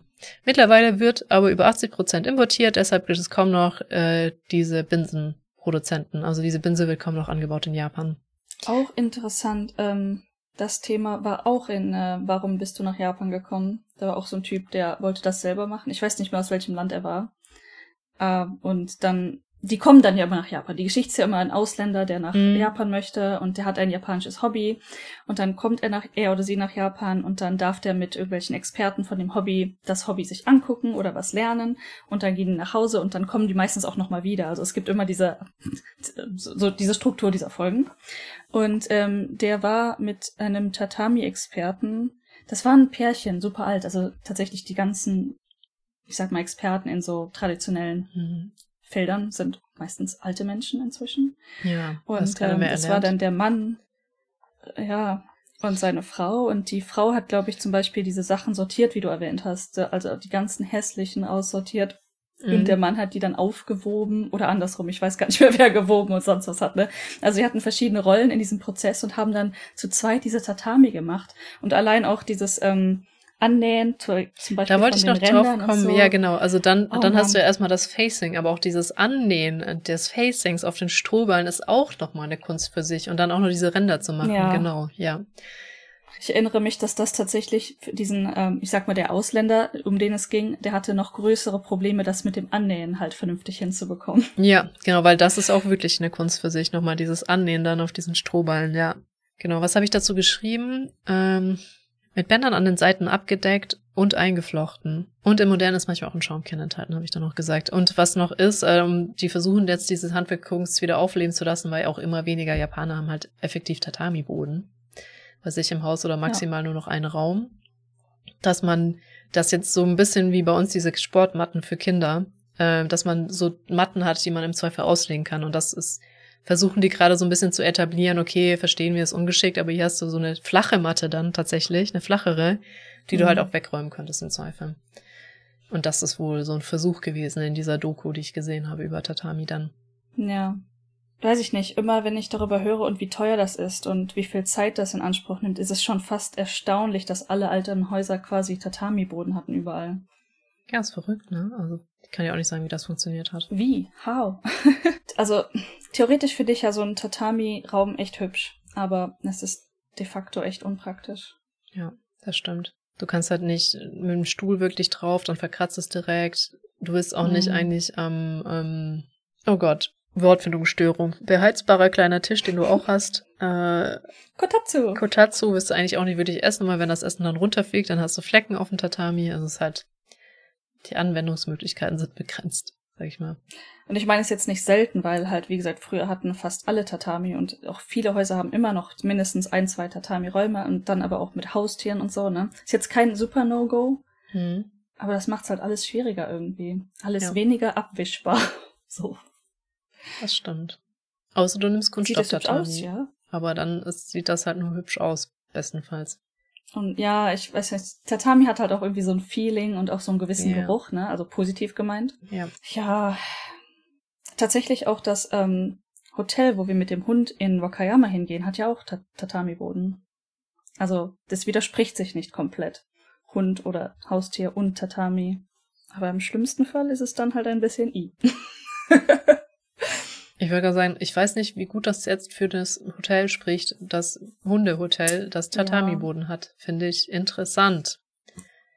Tatsächlich habe ich das auch gedacht beim ersten Mal, aber man, also ich habe dort, und ich habe eine recht feine Nase, nichts gerochen. Der Hund hat nirgendwo hingepinkelt. Das spricht dafür, dass wenn dort was passiert ist, dass die echt sauber gemacht haben. Weil, ne, mhm. Hunde pinkeln ja über Hundepipi. Ja, interessant. Dann ich lass uns vielleicht noch diese Seite da machen und dann ist auch, glaube okay. ich, erstmal wieder gut. Das nächste ist der Titanwurz. Hast du schon mal einen Titanwurz gesehen? Du siehst es im Bild, das ist eine Pflanze. Die hat eine sehr große Blüte. übermenschlich groß, wie manche. Ist das nur diese Blüte oder hat die Pflanze noch andere Dinge? Erkläre ich gleich, aber in dieser Form hat es nur diese Blüte. Es ist nur diese Blüte und die Pflanze Dann- ist die ganze Blüte in diesem Fall. Ich, ich glaube nicht. Also ich habe das Gefühl, die Form schon mal gesehen zu haben, aber irgendwie nicht alleinstehend. Mm, Also das Ding ist wirklich äh, größer als du. Was? Okay, nein, das schon. mhm. Ähm, um es nochmal noch Was? mal ins Verhältnis zu sagen. Also Titanwurz, wenn er blüht, zumindest die ganz großen, sind größer als man selbst. Ich, ich weiß gar nicht. Ich glaube, so die, um die, die Größen sind so um die zwei Meter, die gemessen werden. Die sind ja auch so in einem Dschungel, deswegen keine Ahnung, wie groß die da werden. Ähm, das ist auch wirklich nur eine Blüte, Blüte, die direkt aus dem Boden kommt. Das bildet die aber auch nur alle paar Jahre und in den restlichen Jahren hat die so, sieht die so ein bisschen baumartig aus, um Osmose zu treiben. Aha. Also da, das geht aber dann zurück und dann bildet das eine Blüte und ansonsten hast du so, so, ähm, ja, so ein Stängel nach oben, der so Blätter hat einfach. Ein bisschen. Also so leicht Pflanze, baumartig und recht unscheinbar und vielleicht auch nicht ganz so hoch tatsächlich. Das hat auch einen Namen, ich weiß nicht, aber ich weiß gerade nicht mehr, wie das heißt, wenn das gerade die Plattform ist. Das weiß ich so genau, weil die Wilhelma in Stuttgart hat auch so ein Ding gehabt. Und da steht jetzt, Tokio hat den größten Titanwurz, was interessant ist, weil äh, vielleicht ist der in der Wilhelma einfach eingegangen, weil für die längste Zeit hatte die Wilhelma den größten Titanwurz. äh, und deswegen weiß ich das so genau. Ähm, in, also in beobachtet und gemessen. Man weiß natürlich, was die Natur so treibt. Im tiefsten Dschungel weiß man natürlich nicht. Und das Ding äh, lockt Aasinsekten an, also kannst du dir vorstellen, wie das riecht. Hm. Es riecht unfassbar. Es ist die größte Blüte der Welt und es riecht widerwärtig. Nasty. Es ist Oh richtig Gott. nasty. Ähm, also ich habe so ein Ding tatsächlich mal gesehen, das damals größte der Welt. Ähm, ja. Und das Das fand, ist also auch gerochen. gerochen hat sie es auch, es riecht nasty. Ähm, und das war auch in einem Gewächshaus, ob obviously, weil das äh, kann ja das Klima hier nicht so gut ab, aber ich glaube, die hatten die Fenster auf zum Lüften. Hat halt nicht geholfen. und Uff. das hatte ich halt reingebracht, weil ich das interessant fand. Das kommt natürlich auch nicht aus Japan, aber ich habe mir echt die Frage gestellt, warum ist in diesem Spiel ein, ausgerechnet ein Titanwurz drinne? Weil die haben einen ähm, Kieferbaum, über den wir wahrscheinlich schon geredet haben, in der Größe drin. Hm. Ergibt Sinn, weil das so geschnitten mit, das ist sehr japanisch halt. Und ich habe mir so, warum der Titanwurz? Das habe ich nicht rausgefunden, außer dass halt Tokyo Park angeblich den größten haben soll. Ähm, Vor allen Dingen Tokyo Park, was ist das bitte? Der steht doch nicht random in irgendeinem Park. Nee, der, der, der ist ja sehr, der ist sehr tropisch. Also weiß ich nicht. Also die meiste Zeit ist das, glaube ich, auch einfach nichts, so Erde. Und dann hat er manchmal halt diese Blätter und ab und zu macht er halt eine Blüte. Ja, und also ich Was, was, was ist diese Blume, wenn die Insekten anlockt? Ist, ist das eine fleischfressende Pflanze? Nein, nein, zur Vermehrung lockt die Insekten an. Eine Blüte machst du ja, wenn du Also. dich vermehren willst, um Samen zu bilden. Ähm, Also, ja, okay. Photosynthese mit seinen Blättern. Ich meine, in, in der Größe hätte ich auch Respekt vor dieser Pflanze. Das stimmt, nee. Ähm, Photosynthese, wenn sie nicht in Blütenform ist, tatsächlich. Und wenn sie genug Kraft hat, macht sie eine Blüte. Jo, äh, Titanwurz. Mehr hatte ich dazu jetzt für Japan nicht rausgefunden. Das nächste dagegen kann japanischer nicht werden. Oh. Torii Gates sind Portale. Bringt Glück, ähm, sind immer an Tempeln. Jetzt weiß ich, nee, Schreien. Siehst du, drunter steht Schreien, also nicht an Tempeln, sondern an Schreien. Aber ich schwöre dir, jeder bringt sie durcheinander. Jeder, und ich habe bestimmt auch schon einen Tempel mit einem Torii Gate gesehen. Es ist, ähm, Absolut, Leo. Ich meine, sowas ist ja nicht so ganz, also, ja, ist ja japanisch, steht überall. Genau, also im Prinzip ursprünglich ähm, markiert es einen Eingang zum Shinto-Schrein. Ich glaube, man sollte auch nicht in der Mitte durchlaufen, weil das der Weg der Götter ist. Und aber auch markieren Abgrenzungen verschiedene Areale. Mittlerweile stehen die aber auch im Wasser und sind halt auch echt hübsch. So. Ne? Und ich glaube ursprünglich, so, genau, das bringt ähm, Glück bringen und dienten als Portale sozusagen. Du trittst in den Schrein, in die Götterwelt ein, aber die Dinger sind hübsch, die stehen überall, whatever. So. Ähm, äh, auch ähm, traurige Anmerkung, ähm, zum Beispiel, wenn irgendwo ein Autounfall war oder so, da stehen dann halt statt die Kreuze, die wir in Deutschland manchmal sehen, halt Tory Gates am Straßenrand. Ja. Halt auch für den Übergang in die andere Welt. Ja. Ähm, genau. Sehr schöne Teile und viel mehr habe ich dazu eigentlich gar nicht zu sagen zu Torii Gates, ehrlicherweise. Wie heißt der Ort, wo die meisten dann am Stück stehen? Ist das nicht Fushimi Inari? Ja! Ach so, ja, ich kann immer das, warte, Fushimi Inari weiß ich und ich weiß auch, glaube ich, Kaku, na, fuck. Entschuldigung. Der Goldene. Kakuchin. Tempel? King Kakuji. King Kakuji. Ja, also einer von beiden weiß ich nie. Und den einen, den ich mir samt und sonders nicht merken kann, ist der in Kyoto, der diese elaborierte Holzunterkonstrukt hat, der am Hang steht, der vor einem Jahr ah. wieder, vor zwei Jahren mittlerweile aufgemacht wurde. Der war ja lange an der Construction. Weltkulturerbe auch. Den kann ich mir samt und sonders nicht merken. Also, ist halt. Wenn ich ja. den Namen höre, ja. Aber ja. so. Hm. Ja, ähm, gut.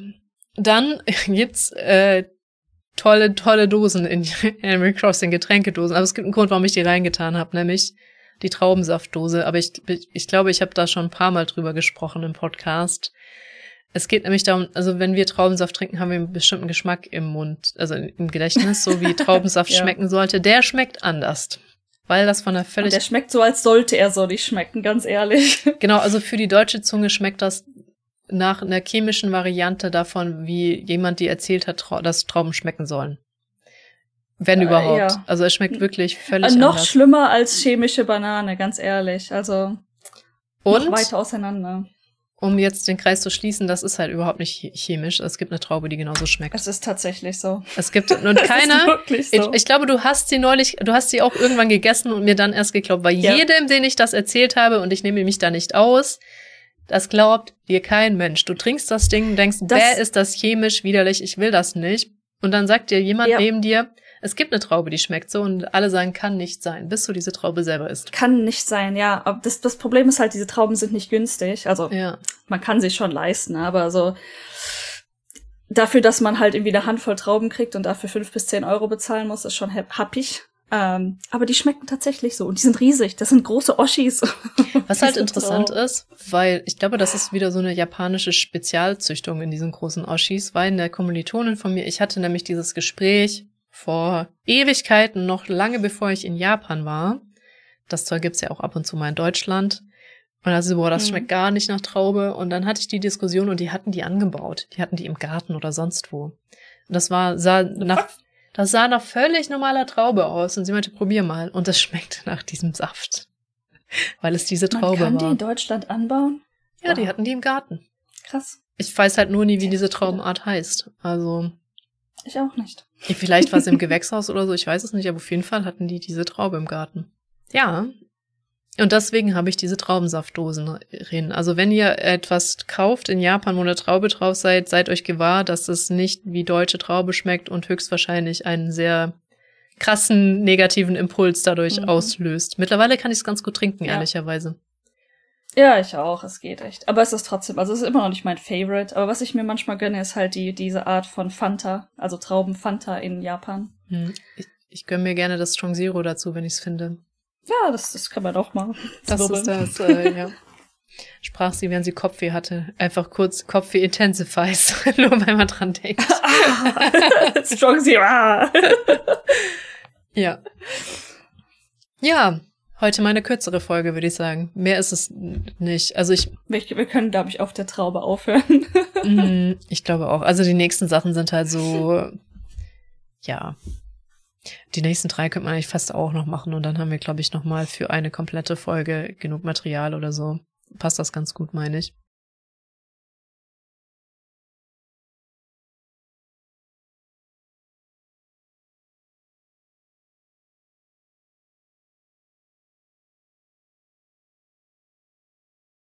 Wusstest hm. du, dass Japan vier verschiedene, wie heißen das, Jahreszeiten hat? Ja, aber eigentlich hat Japan nur zwei.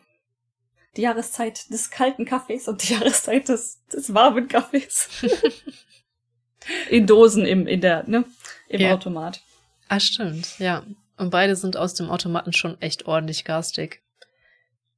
Oh ja. Also, Richtig garstig. Die sind wirklich, wirklich, als würde man auf Asche kauen. Kann man auch das Rauchen wieder anfangen, finde ich, wenn man die Sachen trinkt. Wie ähnlicher Geschmack. Äh, interessante Fakt. Ich habe nie geraucht, aber ähm, ich kann diesen vielleicht trotzdem nachvollziehen.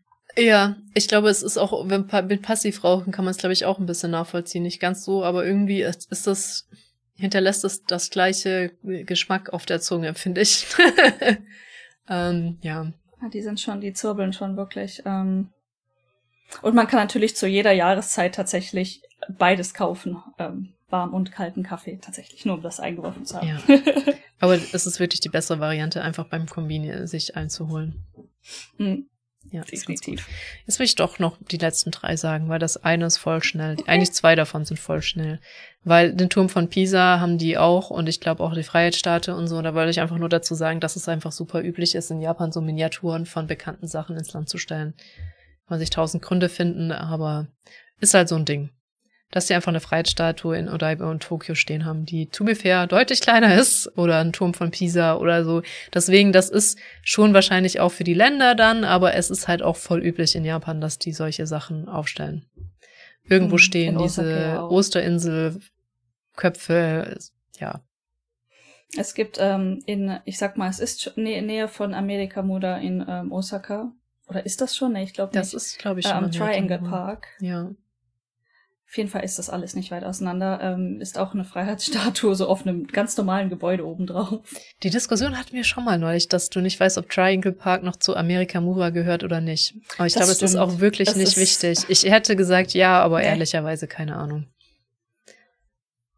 Sind die Grenzen so klar? Ich weiß es nicht, aber es ist vom Gefühl her ist es Amerika Mura. ja. Also wie war das amerikanische Dorf? War Mura war Dorf, ne? Ja. Okay. Das ist das amerikanische Dorf. Willst du den Uchiwa? Ich glaube, auf, auf, Englisch sagt er America Town, aber es ist vollkommen. Muda ist, glaube ich, eher Dorf. Der ja. Uchiwa-Fächer.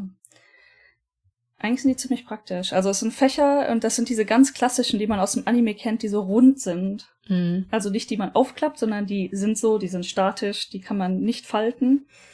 Ähm, du hattest hier notiert, oder war ich das? Habe ich das notiert? Das, dieses Grün. Du hast es notiert. Wow. Ähm, die Größe ist 36,5 mal 24 Zentimeter. Und ähm, das habe ich vermutlich notiert und wusste es auch, weil wir dafür designen müssen auf der Arbeit. Also diese Fächer also. sind unglaublich beliebt für, ähm, wer ist das hier, Firmen. Werbegeschenke. Gedöns zum Weggeben. Mhm. Werbegeschenke. Genau. Weil halt wirklich im Sommer willst du so ein Ding irgendwo in der Nähe haben. Mhm. Wenn du keinen elektronischen hast. Ist auch beides. interessant. Vor Ionen von Jahren habe ich meiner Freundin geholfen, sich für eine Con vorzubereiten, wo sie auch Sachen, die hat gezeichnet, verkauft hat. Und eins davon war auch ein Uchiwa-Fächer. Richtig, richtig. Also so in, in Anime oder auch wenn man zu Festivals geht, absolut beliebt. So, der klassische Stil ist halt im Kimono slash ähm, Yukata und dann so ein Fächer dazu. Ja, das ist so das klassische Bild. Hm. Ich finde sie super. Ähm, man braucht nicht so viele davon. Ich habe, glaube ich, den von der Stadt hier noch, also von der Stadt, in der ich wohne. Die geben die halt auch raus, ne? Recht praktisch. Ja. Ich habe aber auch so ein bisschen den Eindruck, dass die man sich mit denen einfacher Luft und mehr Luft zufächern kann als mit ja. unseren, oder? Ich find's auch. Ja, die, ne? haben, die sind gut designt, also wer auch immer die Dinge erfunden hat. Ja. Also ich glaube auch echt, dass man mit denen mit weniger Effort mehr Luft ins Gesicht kriegt. Hm das Ding ist halt, sind in dem Sinne nicht praktisch, weil du sie halt nicht zusammenklappen kannst. Ne? Das ist halt so ein fettes Teil, das du mit dir rumschleppen. Fett in Anführungszeichen, sie sind jetzt nicht gigantisch groß, aber die, diese zusammenklappbaren sind halt dann nur so ein kleiner Stängel, den, den, den du in die Tasche schmeißt. Mhm. So der einzige Nachteil. Das stimmt, ja. So für in die Tasche ist schwieriger, aber sie, die nehmen jetzt nicht viel Platz weg, sind ja auch platt. Ja. Ähm, zum Beispiel einer steckt, glaube ich, zwischen meinen Büchern und dann hatte ich noch einen in so einem äh, Pencil, äh, wie heißt das? Ne, so ein Halter für Stifte. Kannst du piup dazwischen stecken. Ja. Tasse. Bei den meisten ist es einfach eine Tasse. Bei mir sind es diese ähm, aus Daiso gekauften. Ich glaube, einer davon ist offiziell auch ein Küchen-Dinghalter. Äh, oh, da kannst du den natürlich nicht für Stifte verwenden. Ich verstehe. Absolut nicht. Ah, ah mache ich trotzdem. Ich Rebell. Tasten kannst du auch nicht für Stifte. Okay, egal. So. Ich, ich kneife mir die, die nächste Dead-Überleitung. Mir wäre wieder eine aufgefallen, äh, eingefallen, aber ich lasse es mal sein, äh, weil das nächste ist der Verkaufsstand. Und das ist ich halt. Meine, auf Festivals, ne? Hm, hm. Ja, ja, also das ist halt so ein, hm, ich glaube, in Deutschland sind die schon ein bisschen anders, ehrlicherweise, Verkaufsstände. Der ist schon sehr japanisch designt, ohne dass ich jetzt sagen könnte, was ihn so japanisch macht. Das ist einfach, du hast unten so eine ganz lange Oberfläche, ganz, ganz unten ist zu, Das ist nicht immer so ehrlich, wobei doch, die haben meistens Plakate da hängen, das oft nicht mit Holz zugemacht. Also Ja, das ist so, ein, ja, so ein. Holzblock. Mhm. Zu Deko kommen wir gleich, aber das ist, das ist halt so das Grundgerüst. Man hat so einen Holzblock, dann hat man an jeder Seite so ein Stängelchen oben und so ein ganz kurzes, flaches Dach. Und das sind so, finde ich, sehr typische Food Stalls auf Festivals. Meistens hängen da halt dann noch transparente Plakate unten dran, was es ist, und aber auch oben so ein bisschen so ein Überhang quasi. Also meistens ist das Mhm. irgendwie eher beplant. Und ich weiß auch nicht, ob die heutigen tatsächlich eher ein Draht, nicht Draht, Draht ist zu weich, aber weißt du, so ein Gestänge ist, wo, wo du dann da diese ganzen Planen, das habe ich gesucht, planartigen Geschichten drumherum spannst. Müsste ich mal aktiv drauf achten, woraus die wirklich sind. Ja, aber das ist, das ist schon sehr typisch. Und dann verkaufen die dir da Mhm. Dangos, whatever, Oktopusarme, Ja. was auch an so ansteht. ja, und dahinter ist dann häufig halt ähm, das, das Kochgedöns, ne? Also ja. dahin, ja. Also der Verkaufsstand ist nicht komplett. Wenn man halt auf einem Festival ist, dann wird dahinter dann gekocht oder vorbereitet. Genau, also manchmal ist aber auch, glaube ich, so, eine, so ein Sichtschutz davor und dann bereiten die da komplett vor auf der ganzen Fläche und du kriegst es einfach in die Hand auch oft. Ah, das ich. ja gibt's auch. Ja, Oder gibt's ist gar kein Es Sichtschutz und sie bereiten direkt vor auf der Plane und du kriegst es so in die Hand, ja. Ah, ja, es gibt viele, viele Varianten. Und ich glaube, das ist halt, dieser Verkaufsstand ist halt der Plain. Da ist kein, keine heiße Platte oder sonstiges drauf, ne? Aber zum Beispiel so ein Okonomiyaki oder halt auch ähm, Dango-Stand oder so, wo die halt was heiß machen müssen, hat das häufig integriert irgendwie. Wie du sagtest, halt so vielleicht auf, im hinteren Teil und dann so eine so ein Sichtschutz, haha. Mhm. Und dann halt die Auslage und so. ja, es gibt einige Varianten. Ja, aber so dass dieses Gestänge ist, ich, ich kann es dir auch echt nicht sagen, weil wann haben wir so Stalls? Eher an Weihnachtsmärkten oder es gibt auch so Food-Dinge, aber die sind schon irgendwie ein bisschen, irgendwie die Proportionen sind irgendwie anders, glaube ich, ganz einfach. Die Proportionen sind. In Japan ist alles eher so kleiner und dünner und Genau, ähm, eher so schmal und nach oben hin, wie die K-Cars. Und so ein Ja. bisschen sind diese Stände halt auch, ähm, ja. Selbst die auf dem Weihnachtsmarkt, ich meine, das waren natürlich auch japanische Stände, die hatten auch diese Form. Ja, siehst du, dann waren es natürlich äh, sehr nicht deutsche Stände. Äh, Die, die auf dem, ah, es waren ja nicht viele, aber ich sag mal, fünf davon waren vielleicht eher deutsch noch als die anderen. Das Mhm. typische, ach, auch nicht typisch deutsch. Also für mich ein typisch deutscher Weihnachtsmarkt sind diese Holzhütten. Gut, das ist für mich tatsächlich gar nicht der Fall, weil in Stuttgart, ich war schon 100 Jahre nicht mehr in Stuttgart, aber die haben die, glaube ich, gar nicht, diese typischen Holzhütten oder nicht überall. Vielleicht ist das ein Aachen-Ding. Hm. Das ist auch ein Köln-Ding und auch ein, ich weiß nicht, es gibt einige, wirklich einige, die diese typischen Holzhütten haben, haben aber nicht jeder. Okay. Hm. Dann waren es vielleicht ähm, deutsche Zelte. Was waren so eckige, weißt du, nicht ähm, spitz Mm. zulaufende, sondern so planen Zelte. Stimmt, äh, ich hatte Genau. das Bild gesehen. Ich glaube, da hatte ich schon letztes Mal gemeint, die erinnern mich so ein bisschen an, es gibt auch einen Weihnachtsmarkt, der nicht aus Holz ist und das ist der bei den Kranhäusern oder Schokoladenmuseum in Köln. Der hat sehr ähnliche Pavillons zu dem, was, was du da Mhm. die, die gezeigt hast. Pavillon ist ein besserer Begriff als Zelt in dem Fall. Ja. ja. Ja. Aber wie gesagt, andere Dimensionen. Verkaufsstand. Bam. Ja, und das heißt, das Und nächste Mal machen wir bei W weiter und äh, das heißt, wir sind tatsächlich irgendwann mal durch mit dieser Liste. Und den Tanuki, wir haben immer noch nicht über den Tanuki geredet. Der kommt dann in Der das nächste kommt Mal. bald. Das nächste Mal, wenn wir die Liste anfassen. Ja. Es kommen noch einige japanische Sachen tatsächlich dann auf der Liste. Jo. ja. Okay. Ansonsten nochmal erneut, liebe Spotify-Zuhörer, es würde uns sehr freuen, wenn ihr auf einen RSS-Feed umstellt, weil ab Mitte August äh, stellen wir das hier ein. Also ihr habt noch ein bisschen Zeit. Und dann äh, würde ich sagen, wünsche ich dir eine wunderschöne gute Nacht. Und wir sehen uns dann beim nächsten Mal, beziehungsweise hören uns beim nächsten Mal. Tschüss. Tschüss. Schlaf gut.